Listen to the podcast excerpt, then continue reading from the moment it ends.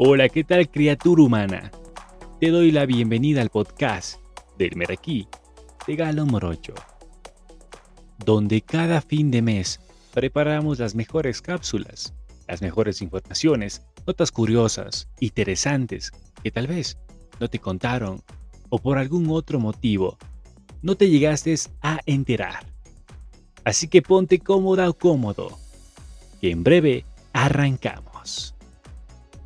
Antes de comenzar, quiero enviarte las mejores energías en las diferentes actividades, ya sea el trabajo, estudio, diferentes proyectos que tengas en tu vida y que estés realizando, que te vaya de la mejor manera. Nunca desmayes y siempre con la mirada enfrente. Sin más preámbulos, arranquemos con las cápsulas del mes de julio, que de seguro que de seguro te van a encantar. Esto es El Meraquí de Galo Morocho. Arrancamos. Te comento que este mes ha sido de varias noticias buenas y de la misma forma negativas. Así que vamos a ir equiparando una positiva, una negativa, o viceversa, una negativa y una positiva. Pon, pon mucha atención.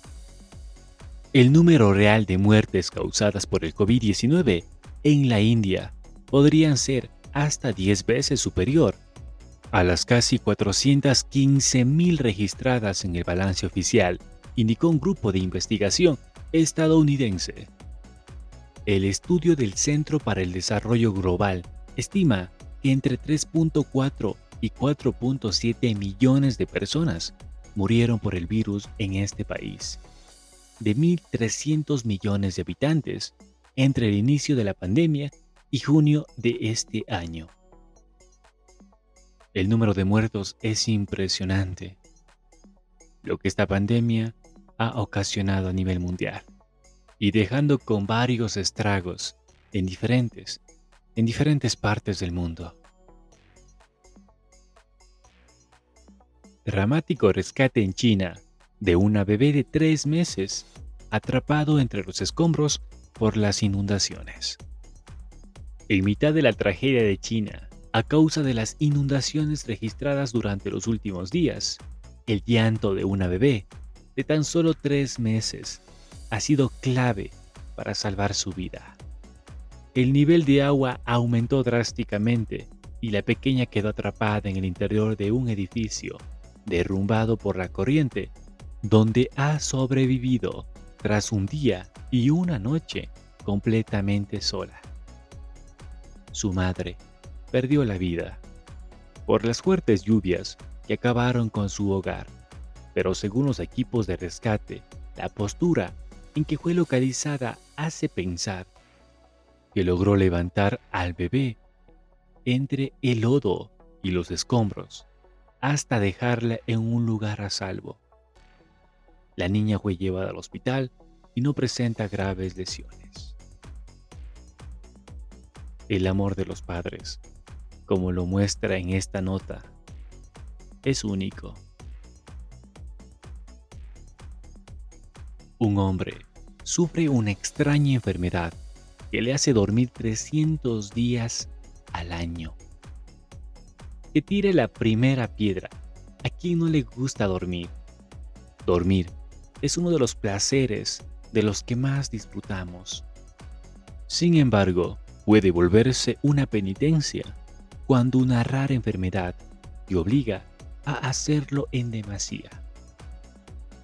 Es el caso de Purkaram, un hombre de 42 años, de Bagua, una aldea de la India, que sufre de hipersomnia, del eje HPA. Esta condición le hace dormir durante largos periodos de tiempo. Cuando se le diagnosticaron hace 23 años, llegaba a dormir 15 horas seguidas. Sin embargo, sus síntomas fueron empeorando. Y en 2015, cuando su familia empezó a contar sus horarios por días y no por horas, llegaba a dormir más de 7 y 8 días seguidos. Su enfermedad se ha agravado y actualmente duerme hasta 25 días al mes. Por lo que de 365 días que tiene el año, pasa unos 300 en la cama. De seguro que de hoy en adelante aprovecharemos al máximo nuestros momentos en los que estamos despiertos. No es el primer caso conocido de esta extraña enfermedad, pues este mismo año se conoció la historia de Echa, una joven de 17 años de Indonesia, a la que le compararon con la Bella Durmiente, porque su hipersomnia la lleva a dormir durante 13 días seguidos. Los Juegos Olímpicos comenzaron el pasado 23 de julio. Es el evento deportivo más importante del mundo en el que compiten atletas representantes de prácticamente todos los países existentes. A lo largo de varios días de un evento multidisciplinario organizado cada cuatro años. En los Juegos Olímpicos, los atletas de todo el mundo se miden para establecer récords mundiales.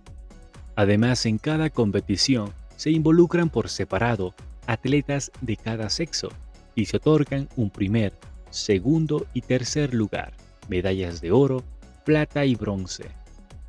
Ahora te pregunto a ti, ¿de qué están hechas realmente las medallas de los Juegos Olímpicos de Tokio? ¿De qué crees que están elaboradas? Seguramente los Juegos Olímpicos de Tokio, los del 2020, aunque se celebren en 2021 por el motivo de la pandemia, serán muy especiales por muchos motivos. Estadios sin público, ausencias de deportistas notables, confinamientos, test PCR y un sinfín de cuestiones que los harán más inolvidables que nunca. Pero hay otros elementos que aportan una dosis de curiosidad y mandan un mensaje para el futuro. Estamos ante lo que se podría llamar los juegos del reciclaje y la sostenibilidad. ¿Tú qué piensas? Las medallas que se han entregado en estos días en Tokio, las célebres de oro, plata y bronce, tienen un origen poco común. Están hechas con materiales reciclados. Proceden del lote creado con cerca de 79 mil toneladas de teléfonos móviles y aparatos electrónicos usados que han sido donados por entidades probadas, ciudadanos anónimos y el propio gobierno japonés. Se trata de una operación olímpica de reciclaje. Esperemos que esto sea un ejemplo para las futuras competiciones en los distintos países.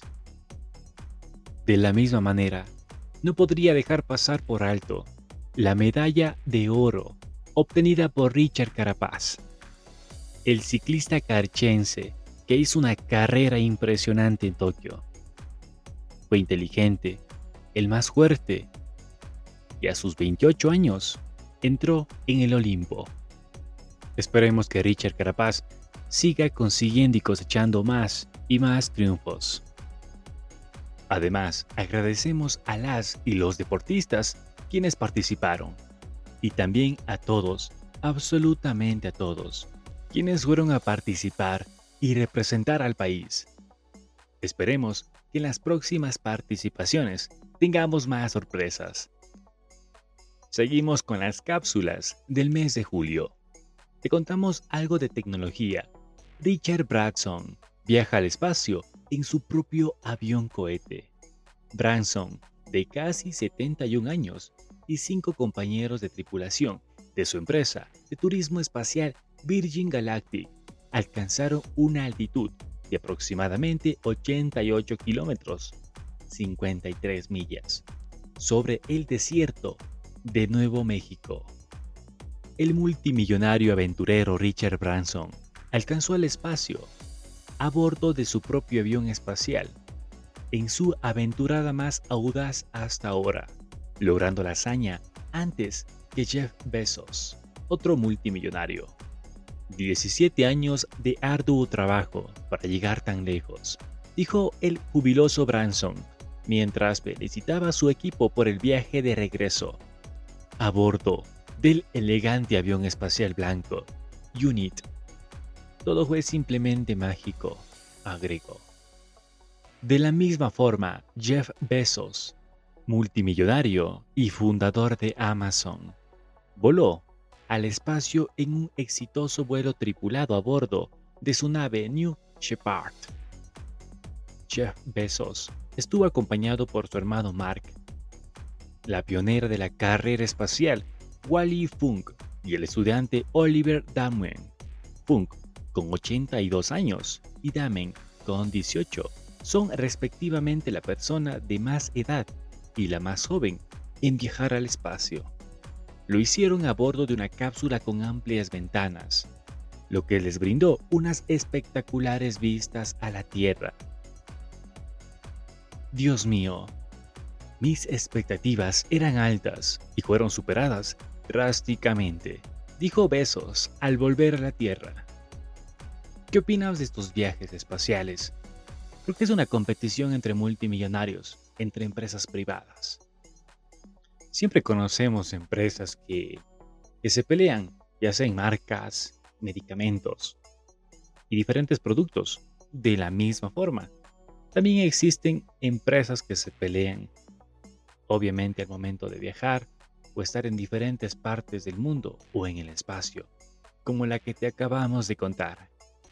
¿Sabes también que este mes de julio estuvo cargado con bastantes desastres naturales en diferentes partes de la Tierra.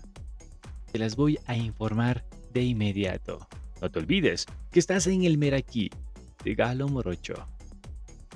En Turquía existieron cerca de 60 incendios forestales, todos estos producidos por las fuertes olas de calor que atraviesa el país turco.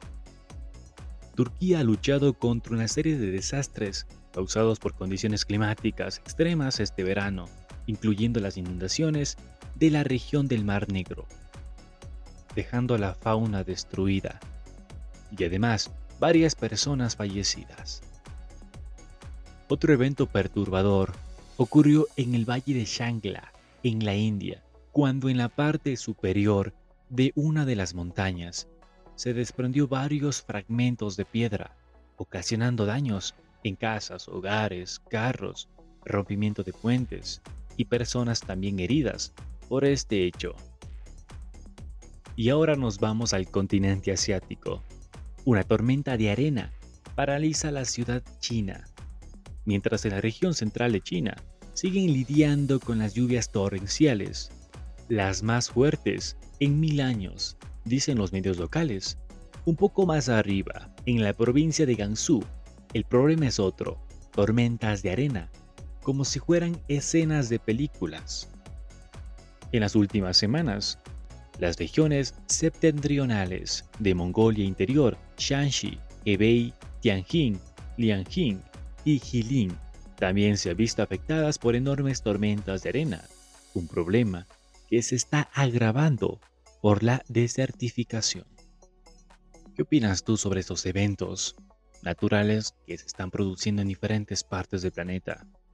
Lamentablemente, aunque nos cueste decir, todo esto es consecuencia del ser humano. Lamentablemente.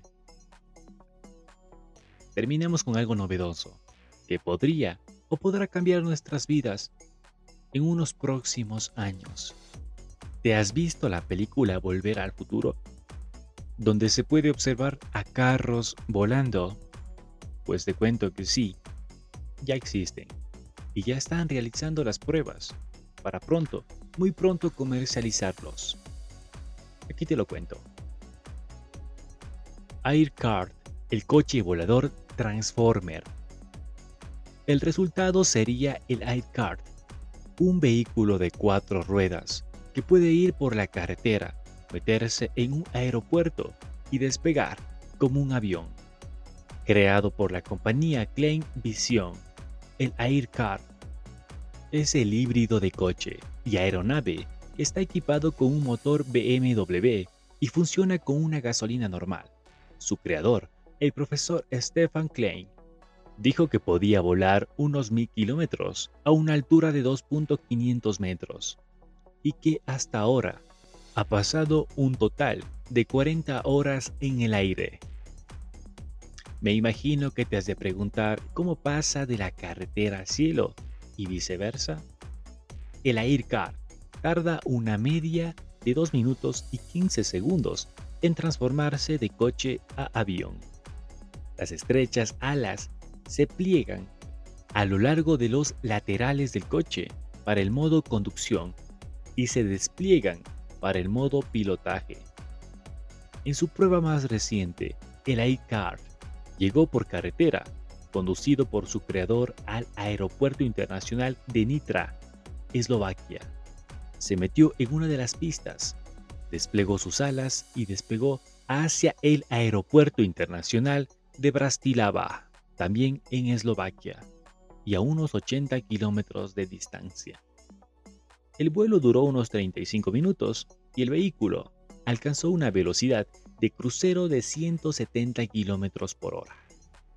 El Aircar puede transportar a dos personas con un límite de peso combinado de 200 kilogramos, pero a diferencia de los prototipos de taxi drones y vehículos Volt que vemos en la actualidad, no puede despegar ni aterrizar verticalmente, y necesita por tanto una pista de aterrizaje como un avión convencional. Sin duda alguna, hay miles y miles de expectativas por estos nuevos prototipos de coches voladores. ¿Y quién quita que en futuros años podamos observar a estos coches voladores? O quién sabe, podernos subir a uno de estos. Mientras tanto hay que esperar para ver qué pasa con el transcurso del tiempo. Criatura humana, estas han sido las cápsulas del Meraquí de Galo Morocho del mes de julio. No te olvides seguirme escuchando en las diferentes plataformas digitales. Además, puedes seguirme y estar pendiente en mis redes sociales. Búscame, estoy como el Meraquí de Galo Morocho. Te me cuidas. Hasta pronto.